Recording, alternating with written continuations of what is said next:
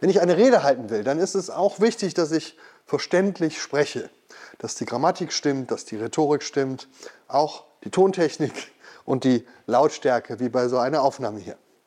Aber darüber darf ich nicht die wichtigste Frage meiner Rede vergessen, nämlich, was will ich eigentlich sagen? Und wenn es stimmt, was viele sagen, dass die Musik so etwas ist wie eine Sprache unseres Herzens, dann ist es natürlich wichtig, dass wir diese Sprache gut lernen, dass wir diese Sprache gut beherrschen, dass wir sie behutsam pflegen. Aber entscheidend ist am Ende, was wir in dieser Sprache eigentlich sagen wollen.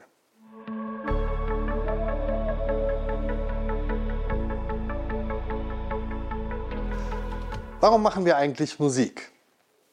Warum machen wir als Christinnen und Christen Musik?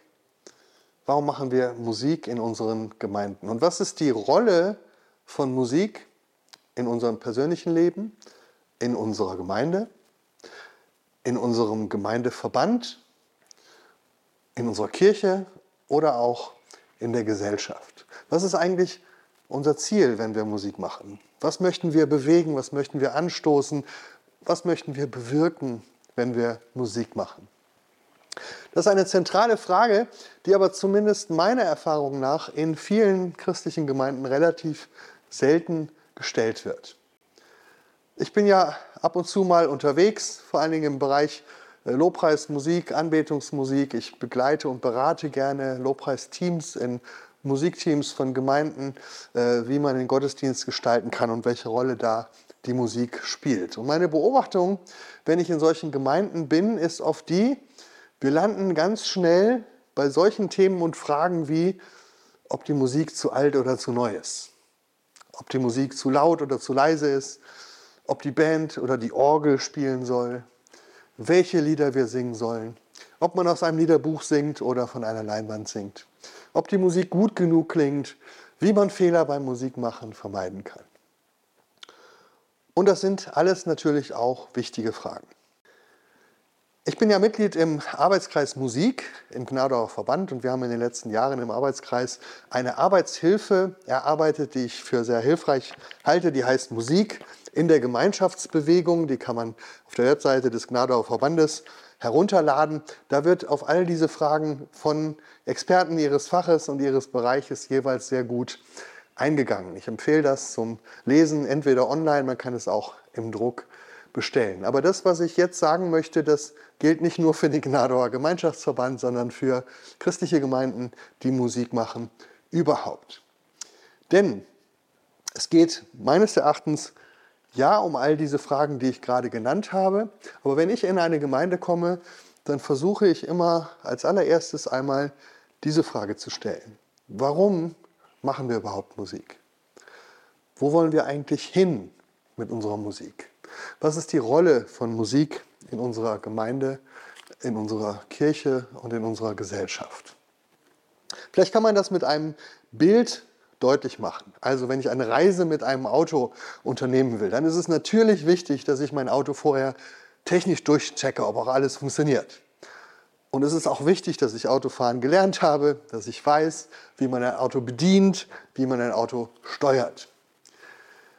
Aber das alles nützt mir am Ende wenig, wenn ich nicht darüber nachdenke, wohin ich eigentlich reisen will und was das Ziel meiner Reise ist.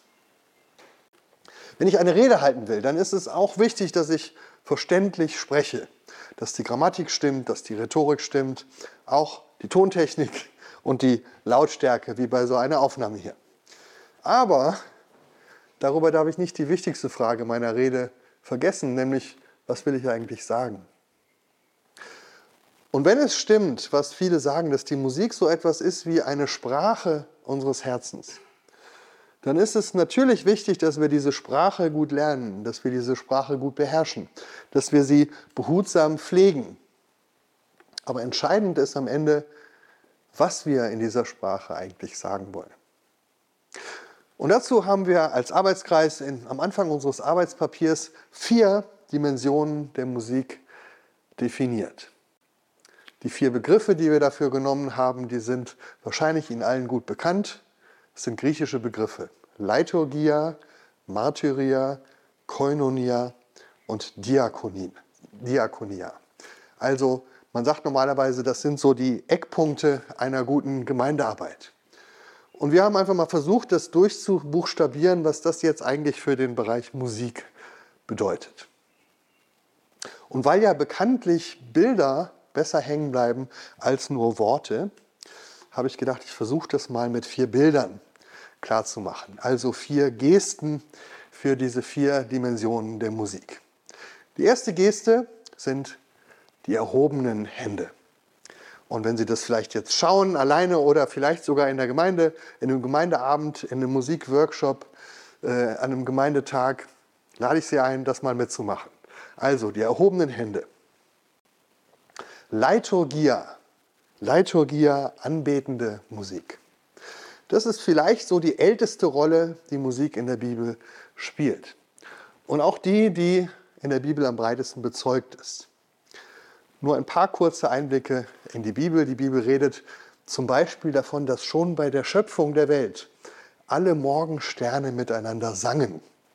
Als Gott die Welt erschuf. Hiob 38, Vers 7 kann man das nachlesen. Dass Flüsse und Bäume zum Lob Gottes in die Hände klatschen. Davon redet Jesaja und auch der Psalm. Die Bibel berichtet von 4000 Musikern im Tempel von Jerusalem und an einer Stelle auch von 288 Sängern und sie fügt dann noch hinzu, allesamt Meister. Die Bibel erzählt davon, wie Jesus mit seinen Freunden nach dem letzten Abendmahl Lobpreislieder singt. Matthäus 26, Vers 30. 30. Und im letzten Buch der Bibel gibt es dann Einblick in den himmlischen Lobpreis, zum Beispiel Offenbarung 5, Vers 9. Und all, an all dem sehen wir, Anbetung ist zwar irgendwie ein modernes Buzzword und Lobpreis auch, aber es ist auf jeden Fall keine moderne Erfindung. Es ist auch keine neue Mode. Sie ist das Kernanliegen der Musik schon in der Bibel. Der griechische Begriff Liturgia heißt ja nicht Liturgie im Sinne von Gottesdienstordnung. Und Liturgia heißt auch nicht, wenn etwas eine feste Form hat, sondern Liturgia bedeutet eigentlich übersetzt Anbetung. Was ist damit gemeint? Es ist die Musik gemeint, die sich nach oben wendet, die sich zu Gott ausstreckt, mit der wir unser Gebet zu ihm ausdrücken. In der alten Kirche war das auch im Gottesdienst die Hauptrichtung der Musik. Und wenn man in die orthodoxe Tradition schaut und heute in orthodoxe Gottesdienste geht, dann sieht man das immer noch. Es ist ein altes orthodoxes Sprichwort, dass man sagt, Gottesdienst hat keine Liturgie, Gottesdienst ist Liturgie. Heilige göttliche Liturgie, Anbetung, verehrendes Gebet, staunende Begegnung mit einem real anwesenden Gott. Warum aber empfinden wir in unseren evangelischen Kreisen und Gemeinden dann Anbetung so oft als irgendwas Modernes, was Neumodisches, so ein Zeitgeisttrend? Das hat natürlich zum einen etwas mit der Form zu tun, weil Anbetung uns sehr oft heute im Gewand von Pop- oder Rockmusik begegnet. Aber das ist meiner Meinung nach gar nicht der Hauptgrund, sondern der Hauptgrund liegt in unserer Geschichte. Und zwar auch besonders in der Geschichte des Pietismus, aber noch davor in der Geschichte der Reformation. Was ist in der Reformationszeit passiert? Die Reformation hat die Verkündigung des Evangeliums ganz neu ins Zentrum des Gottesdienstes gerückt. Also die Wortverkündigung wurde jetzt zentral und auch die Kirchenmusik war jetzt vor allen Dingen ein Mittel der Verkündigung. Also wenn man sich Luthers Choräle anschaut, auch die Choräle der Folgezeit, auch bei Paul Gerhardt, dann sind sie mehrheitlich Glaubensverkündigung, Trostzuspruch, Bekenntnis. Die Anbetung hatte zwar weiterhin so ihren festen Ort im Gottesdienst, aber vor allem in den liturgischen Gesängen, also dem Gloria, dem Kyrie, dem Agnus Dei. Aber der neue Impuls im Gottesdienst war jetzt die Musik, die nicht nach oben gewendet ist, sondern nach außen, als Verkündigung. Und wenn wir dann weitergehen in den Pietismus, hat er diese Akzentverschiebung noch ein bisschen weiter befördert. Denn Während die Anbetung, also diese liturgischen Stücke, ja weiterhin ihren Ort im Hauptgottesdienst der Kirchengemeinde hatte, hat der Pietismus mit seiner Bibelstunde am Nachmittag ja ein ganz eigenes zunächst ergänzendes Format geschaffen, das den Gottesdienst ergänzt hat. Und in diesen Bibelstunden stand eben nun die Bibellese und Bibelauslegung im Mittelpunkt. Die Lieder waren dazu bestenfalls ein Rahmenprogramm. Und deswegen ist es bis heute so, dass wir in vielen unseren Gottesdiensten uns eigentlich an dieses Format anhängen, also eine Message mit Rahmenprogramm. Wir haben ein bisschen auch Elemente aus Fernsehen und Eventkultur mit hineingenommen. Also Gottesdienst ist heute ein möglichst buntes Programm aus Wortbeiträgen, Musikblöcken und dazwischen verbindende Moderation. Also der Pietismus hat zum einen diesen Impuls aus der Reformationszeit aufgenommen, die Verkündigung nach außen stärker in den Mittelpunkt zu stellen und der Liturgie eher eine Rahmenfunktion für die Verkündigung einzuräumen. Und er hat sich dann auch in einem zweiten Schritt aus dem kirchlichen Gottesdienst mit seiner festen Liturgie mehr und mehr verabschiedet und in eigene Veranstaltungen ausgelagert. Und da war dann auch dieser noch bestehende Restbestand von liturgischen Stücken äh, an anbetender Musik am, am Ende ganz verloren gegangen. Und wenn wir jetzt in die Neuzeit schauen, dann ist diese massive Welle der Anbetungsmusik, die wir in den letzten Jahrzehnten erleben, sowas wie eine Gegenbewegung gegen diesen Trend. Also es ist eigentlich gar keine neue Mode, sondern eine Wiederentdeckung der altkirchlichen liturgischen Spiritualität. Natürlich in neuem musikalischen Gewand, wenn man so will. Das Ironische daran ist jetzt aber, dass in manchen Gemeinden der liturgische Gottesdienst und der Anbetungsgottesdienst als völlige Gegensätze gegenüberstehen, wo doch eigentlich Liturgie nur das griechische Wort für Anbetung ist. Also, wenn wir von der Liturgia-Dimension der Musik sprechen, dann geht es nicht darum, jetzt unbedingt moderne Lobpreislieder zu pushen oder zu singen, sondern es geht um die tiefergehende Grundfrage, hat unser Gottesdienst diese Richtung nach oben, diese Ausrichtung der Musik auf Gott hin? Haben wir in unserem Gottesdienst Lieder, die Gott staunend verehren? Und dann ist es egal, ob sie alt oder neu sind. Oder singen wir eben vor allen Dingen über Gott und über unseren Glauben. Also die Frage, gibt es in unseren Gottesdiensten Raum und Zeit für diese Ausrichtung nach oben, für die Liturgia-Musik? Liturgia, Liturgie ist eben nicht nur das Vorprogramm oder das Rahmenprogramm zur Predigt. Liturgie ist auch nicht das Fremdwort für das Abarbeiten eines Minutenplans oder eines Programms, sondern Liturgie ist das Wesen von Gottesdienst, nämlich Anbetung Gottes. Und Musik ist die Sprache, die uns dabei hilft, dieses Wesen auszudrücken. Musik kann uns mitnehmen in diese Bewegung des Herzens nach oben. Vielleicht können wir noch einmal diese Geste der erhobenen Hände zusammen machen. Liturgia, die anbetende Musik. Aber jetzt gibt es eben auch diese zweite Dimension. Und die ist auch wichtig. Es geht nicht nur darum, dass das Pendel in die andere Richtung schwingt und die Anbetungs Anbetungsmusik jetzt heute wieder alle anderen Dimensionen der Musik verdrängt oder ersetzt. Auch das ist ja etwas, was heute in den Gemeinden manchmal passiert. Da gibt es plötzlich nur noch Anbetungsmusik, auch an Stellen, wo sie eigentlich gar nicht hingehört. Und deshalb ist es auch wichtig, dass wir diese anderen drei Dimensionen der Musik im Blick behalten. Und da, wo sie vielleicht bei uns in Vergessenheit geraten, dass wir sie stärken und auch neu entdecken. Zum Beispiel die zweite Dimension. Die nennen wir Martyria, die verkündigende Musik. Auch hier gibt es eine Geste, nämlich die zum Sprachrohr geformten Hände. Martyria, die verkündigende Musik. Also Musik kann tatsächlich auch ein Sprachrohr sein, mit dem wir das Evangelium in die Welt hinein vermitteln. Ich habe das ja eben schon beschrieben. Das war der musikalische Schwerpunkt der Reformationszeit. Aber er findet sich eben auch schon in der Bibel.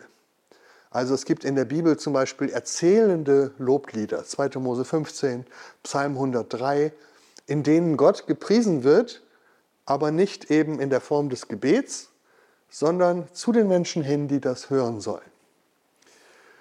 Und hier empfehle ich den Gemeinden immer so eine kleine, aber wichtige Wahrnehmungsübung. nämlich dass man sich Lieder mal ganz bewusst unter dem Aspekt anhört und anschaut, wie unterscheide ich eigentlich Anbetungslieder von Verkündigungsliedern. Die Antwort ist nicht am Musikstil, auch nicht an der Farbe des Gesangbuchs, auch nicht an der Jahreszahl der Entstehung. Nein, es gibt ein kleines, aber todsicheres Signal, wie man das erkennen kann. Ganz einfach. Wenn in dem Lied Gott mit Du angesprochen wird, dann ist es vermutlich ein Anbetungslied, weil es zu Gott betet. Egal, ob es in den Psalmen steht, im roten Gesangbuch oder auf YouTube. Und wenn in dem Lied von Gott mit dem Wörtchen er die Rede ist, dann ist es vermutlich kein Anbetungslied, weil es sich gar nicht an Gott richtet, sondern an die Menschen, die uns zuhören. Und dann ist es auch egal, auch wenn es von Albert Frey oder der Outbreak Band kommt. Es ist ein Lied der Verkündigung. Und es ist wichtig, dass wir das zu unterscheiden lernen. Denn nur dann fangen wir wirklich an, uns auch wirklich Gedanken zu machen bei der Liedauswahl, warum wir eigentlich ein ganz spezielles Lied an dieser Stelle des Gottesdienstes singen. Also möchten wir dieses Lied singen, um uns Gott zuzuwenden oder möchten wir es singen, um uns anderen Menschen zuzuwenden? Beides ist ja wichtig. Aber genauso wichtig ist es auch tatsächlich zu unterscheiden und bewusst das eine oder das andere zu tun. Wo kommt also Martyria-Musik in unseren Gemeinden vor? Ich habe ja schon gesagt, dass eine besondere Stärke des Pietismus darin liegt, äh, vielleicht ja, vor allem aufgrund der Geschichte des missionarischen äh, Gemeindeaufbaus, des Neupietismus, dass man sagt, Musik soll doch hauptsächlich das Evangelium verkündigen. Aber es gibt auch die Chormusik, die auch dazu diente, dass man Menschen etwas mitteilt. Es gibt die Jugendchöre, die Liedermacher, die viele Geschichten erzählen.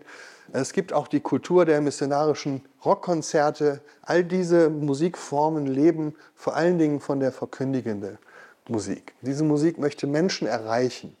Sie möchte Botschaft verbreiten. Aber es gibt auch zum Beispiel den Aspekt der prophetischen Gesellschaftskritik, zum Beispiel in Protestliedern. Und das letzte, last but not least, Botschaft wird ja nicht nur da vermittelt, wo man mit Worten singt. Also auch Instrumentalmusik, von Streichquartett bis Zupfmusik, vom Posaunenchor bis Jazzcombo, Drum and Bass, Musik vermittelt eine Botschaft auch ohne Worte. Welche Botschaft ist das? Sie spiegelt etwas wider von der Schönheit des Schöpfers. Sie kann Emotionen wecken. Sie kann Trost ausstrahlen. Sie kann Hoffnung ausstrahlen. Einfach nur durch ihren Klang. Und deswegen lade ich nochmal ein, dass wir zusammen diese Geste machen. Martyria, verkündigende Musik.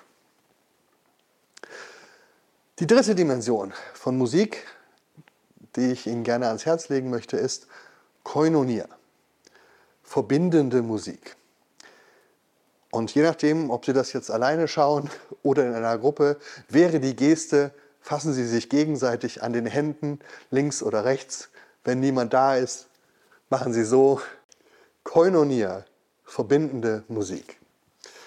Diese Dimension erleben wir zum Beispiel ganz elementar, wenn man so am Lagerfeuer, Lagerfeuer zusammensitzt und gemeinsam singt, wenn man auf der Bierbank schunkelt beim Gemeindefest, wenn man im Stadion ist und die Fans singen. Da ist es ja ehrlich gesagt oft eigentlich egal, was man singt, sondern es geht um das gemeinsame Singen als Erlebnis. Der gemeinsame Rhythmus bringt uns zusammen. Das Klatschen ist etwas, was verbindet. Und auch das ist eine wichtige Dimension der Musik. Eine Dimension, die wir auch im Gottesdienst bewusst entdecken sollten, aber eben nicht nur im Gottesdienst, sondern auch am Rande unserer Gemeindeveranstaltungen, vielleicht beim Dorffest, wo wir mit dabei sind. Wir sollten für diese Art von Musik bewusst Freiräume schaffen. Wir lesen zum Beispiel in 2. Chronik 5, das ist der erste Gottesdienst, der im Tempel von Jerusalem gefeiert wurde und da waren tausende von Menschen zusammen und dann heißt es, als ihr Gesang erscholl und die Instrumente spielen, da war es, als ob eine Stimme den Herrn loben würde. Eine Stimme. Musik bringt Menschen zusammen. Wo findet das statt? In unseren Gemeinden? In dem Arbeitspapier hier für den Gnadauer Verband regen wir an, diese Dimension zum Beispiel durch das Präludium am Anfang des Gottesdienstes ganz bewusst zu gestalten. oder vielleicht auch mal durch meditative Musik nach der Predigt. So bewusst einen Raum zu schaffen, in dem die Gemeinde sich sammeln kann, gemeinsam nochmal über das Gehörte nachsinnen kann. Gemeinschaft stiften geschieht aber, wie gesagt, auch am Lagerfeuer, ähm, vielleicht beim, auf der Gemeindefreizeit, aber auch bei einem Flashmob, den man als Gemeinde im Einkaufszentrum veranstalten könnte, äh, mit einem Chor, äh, mit einem Orchester. Da, da überall zählt nicht nur das, was man spielt oder was man singt, sondern eben auch, dass man es zusammentut. Und deswegen machen wir noch einmal diese Geste der Gemeinschaft, Koinonia, verbindende Musik. Und zum Schluss noch die vierte Dimension, Diakonia, dienende Musik. Die Geste dafür sind die zur Welt hin geöffneten Hände. Wir können das einmal zusammen machen. Diakonia, dienende Musik. Musik ist ja nicht nur eine christliche, sondern eine allgemein menschliche Lebensäußerung. Und deshalb können wir mit Musik und durch Musik auch den Menschen um uns herum dienen. Und das ist dann auch ganz gleich, ob sie Christen sind oder nicht. Und auch das ist wichtig, es ist auch ganz gleich, ob unsere Musik christlich ist oder nicht, ob sie christliche Inhalte vermittelt oder nicht. Wir nennen hier in unserem Arbeitsbereich, so in unserem Arbeitspapier so Bereiche wie musikalische Früherziehung oder eine Musikschularbeit, die von einer Gemeinde angeboten wird. Da geht es ganz konkret darum, dass wir Menschen, Kinder oder auch Erwachsene in ihrer Persönlichkeit stärken, dass wir ihre Begabungen fördern. Aber es kann auch sein, dass wir zum Beispiel gemeinsam Konzertaufführungen veranstalten und damit Menschen dienen. Das kann ein Dienst am Menschen sein, weil wir ihnen damit Gutes tun, weil wir Schönheit in ihr Leben bringen. Musik ist auch eine Sprache, die interkulturelle Grenzen überwinden kann, die sogar sprachliche Barrieren überwinden hilft. Und daher ist eine wichtige Sprache für die Begegnung zwischen Religionen und auch für das Miteinander unterschiedlicher Religionen und Kulturen. Da kann Musik ein ganz, ganz wichtiger Brückenbauer sein, weil wir Musik eben auch ohne Worte gut verstehen und gemeinsam machen können. Ich möchte Sie einladen und wir möchten Sie auch als Arbeitskreis Musik im Gnadauer Verband einladen, ganz gezielt gemeinsam darüber nachzudenken, welche Rolle Musik im Dienst für andere Menschen auch außerhalb der Gemeinde haben kann und wie man so Musik auch außerhalb der Gemeindemauern zum Klingen bringen kann. Das waren also jetzt die vier Dimensionen der Musik in Gemeinde, Kirche und Gesellschaft. Und jetzt ist es ja so, dass viele Gemeinden so ihre eigenen Traditionen und Prägungen haben und dass in der einen Gemeinde vielleicht die eine Dimension sehr stark ist und in der anderen Gemeinde die andere Dimension. Da gibt es eine Gemeinde, in der es viele missionarische Konzerte gibt und Aufführungen für andere Menschen. Und dann gibt es vielleicht die Gemeinde, wo es ganz viel Lobpreis und Anbetung gibt und in anderen Gemeinden vielleicht ganz viel Musikpädagogik. Und das ist ja an sich auch eine Stärke. Aber meine Einladung, auch unsere Einladung als Arbeitskreis Musik wäre, dass wir uns bewusst danach ausstrecken, dass wir alle vier Dimensionen der Musik in unserer Gemeinde und auch in unserer Gesellschaft zum Klingen bekommen. Dass wir uns nicht nur auf eine Sache konzentrieren, sondern dass wir bewusst auch fragen, wo haben wir vielleicht Lücken oder blinde Flecken was sind die Bereiche von Musik, die wir uns vielleicht vom Leibe halten, weil wir sie für zu alt oder zu neu halten? Und dass wir versuchen, bewusst diese blinden Flecken auch zu überwinden und darüber hinaus zu arbeiten. Und zum Abschluss lade ich Sie nochmal ein, vielleicht alle vier Dimensionen noch einmal auszudrücken und einzuüben mit den Gesten, die ich vorgeschlagen habe. Leiturgia, die anbetende Musik. Martyria, die verkündigende Musik. Koinonia, die verbindende Musik. Und Diakonia, die dienende Musik.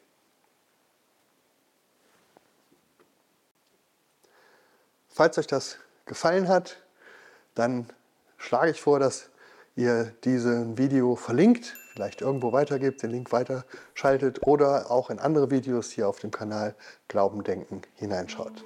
Vielen Dank fürs Zuschauen.